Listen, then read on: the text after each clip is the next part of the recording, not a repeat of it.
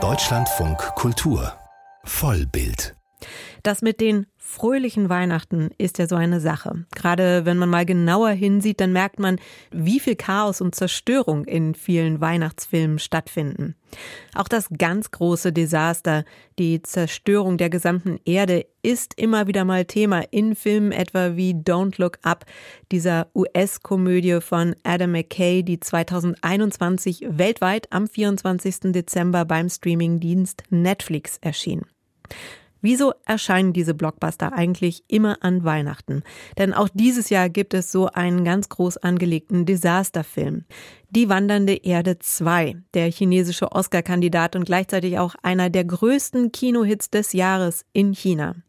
Mein Kollege Kais Harabi hat mit Patrick Wilinski über diese weihnachtlichen Katastrophenfilme gesprochen und erstmal selber konstatiert, der chinesische Film fährt ja wirklich alles Mögliche auf, um die größtmögliche Katastrophe abzuwenden. Das stimmt. Das ist, es, ist, es ist auch ein Prequel, nicht wahr? Es ist der Teil 2 einer groß angelegten Trilogie, in der die Menschheit mit der Tatsache konfrontiert wird, dass die Sonne schon sehr bald zu einem roten Riesen anschwellen wird und letztendlich das ganze Sonnensystem in sich auffressen wird. Um das zu verhindern, baut man Planetentriebwerke auf der Erde und möchte damit dann mit dem Schub die Erde quasi nach Alpha Centauri äh, befördern. Das basiert alles auf einer Kurzgeschichte des sehr bekannten chinesischen Autors Liu Xixing.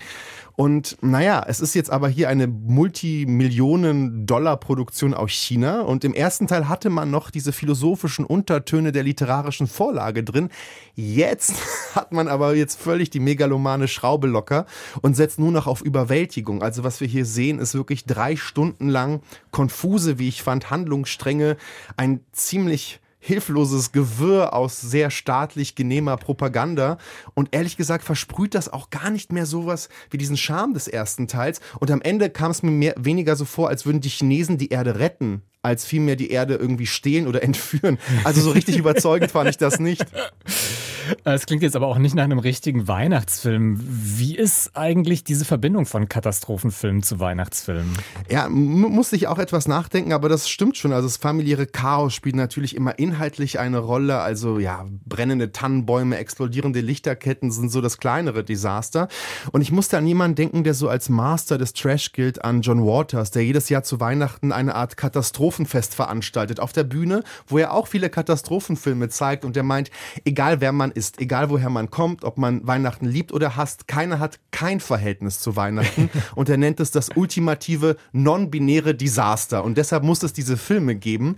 Und wenn man sich überlegt, an Weihnachten, da ist ja die Idee, alles muss perfekt sein und besinnlich sein, deshalb ist es vielleicht konsequent, dass Filme sagen, naja, wir packen die Nadel ran an diesen Ballon der Perfektion und bringen ihn zur Explosion. Und ganz große Klassiker spielen an Heiligabend, Silent Night von John Woo, Die Hard von Bruce Willis, wahrscheinlich der größte Heiligabendfilm aller Zeiten.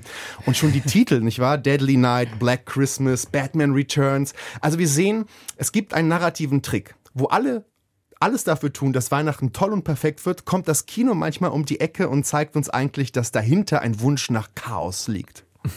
Jetzt ist ja aber Leave the World Behind zum Beispiel gerade auf Netflix oder Don't Look Up nicht unbedingt ein Film, der an Weihnachten spielt, sondern einer, der zu Weihnachten auf dem Streaming-Service ähm, gelauncht wird, glaube ich, kann man sagen.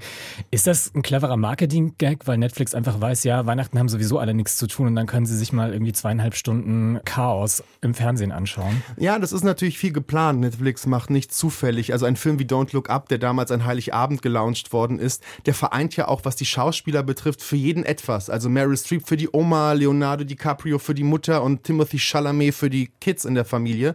Das ist schon eine bewusste Setzung. Was ich aber gerade an diesen, sagen wir mal, leicht trashigen Katastrophen, Desasterfilm interessant fand, ist, dass in den 2000er Jahren es in Amerika diesen Spartensender, den Sci-Fi Channel gab. Und der musste zu Weihnachten eben sein Programm bespielen und man hat dann so trashige Weltuntergangsfilme gezeigt und man hat gesehen, wir haben hier verdammt gute Quoten dafür, dass wir so ein kleiner Spartensender sind. Und daraus, wie immer in Amerika, entsteht dann die Idee, ja, dann lass uns noch mehr davon produzieren. Und dann produzierte man, Anfang der 2000er Jahre gibt es einen wahren Peak an diesen Weltuntergangs-Weihnachtsfilmen. Also so Klassiker wie Ice Ice Quake, Snowmageddon, 12 Disasters of Christmas. Also man sieht schon an den Titel, dass da ein Bedürfnis da ist und ich finde es interessant, dass vor allem mittlerweile ein großer Klassiker, 12 Disasters of Christmas, auch mit der Prophezeiung des Maya-Kalenders umgeht, der ja den 24., 25. Dezember als Weltuntergangsdatum vorausgenommen hat. Also dieser Katastrophismus ist zum einen vielleicht auch eine Art von menschlichem Urinstinkt, auf der anderen Seite natürlich doch schon auch eine Marketingstrategie von cleveren Produzenten. Ich kann mir auch vorstellen, dass so ähm, im Angesicht der Katastrophe dann als Familie zusammenzurücken vor dem Fernseher irgendwie auch was ganz Charmantes hat eigentlich. Ja, ja, klar. Also ich meine, weil vielleicht sind dann, vielleicht gibt's ja sowas wie das kollektive Unbewusste und alle wissen, dieses Spiel der Perfektion ist nur ein Spiel.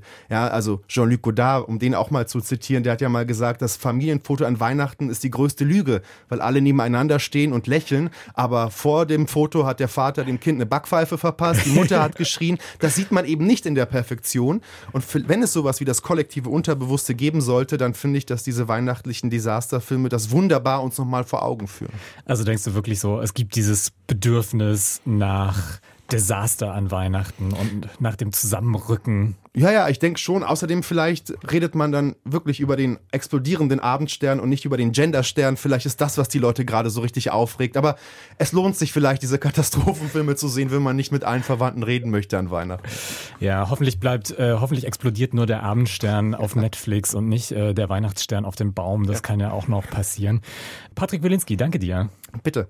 Meine Kollegen Kai Sarabi und Patrick Wilinski über Katastrophenfilme zu Weihnachten. Der aktuelle heißt Die wandernde Erde 2 und läuft jetzt bei uns in den Kinos.